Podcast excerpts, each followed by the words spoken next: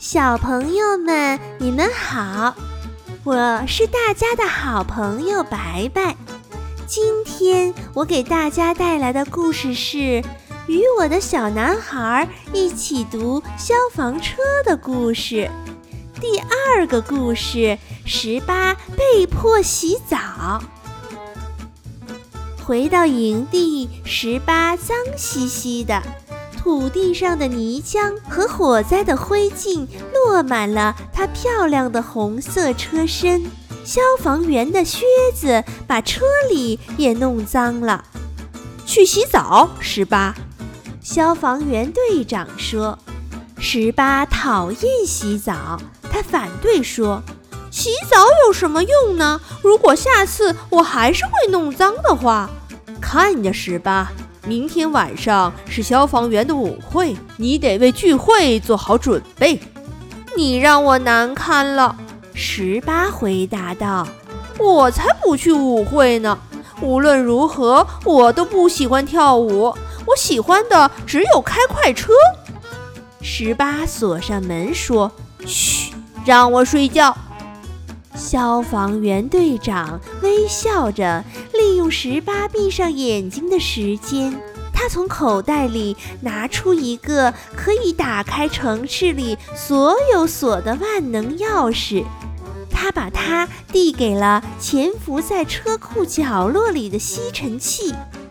吸尘器一把抓住了钥匙，朝队长会心地眨了眨眼睛：“好好睡吧。”我勇敢的十八，队长说：“我要去吃饭了。”吸尘器等到消防车彻底睡着了，然后他爬到后门，咔，钥匙一转，成功了。十八的门被打开了，吸尘器响起了胜利的轰鸣声，他要把里面打扫干净。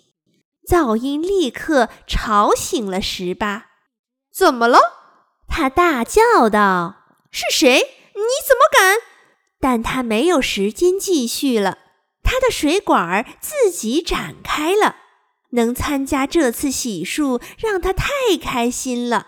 他从头到脚洒了十八一身的水。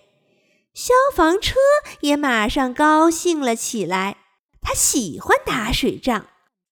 当消防队长回来的时候，他夸张地说：“哦，十八，你漂亮的就像一辆新消防车。”然后他递给他一顶闪闪发光的头盔，以便十八能看到自己。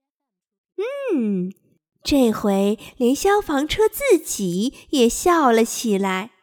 好吧，你说的对。不过现在你又要让我怎么办呢？给我打个领结，把鞋子打上蜡，好参加派对吗？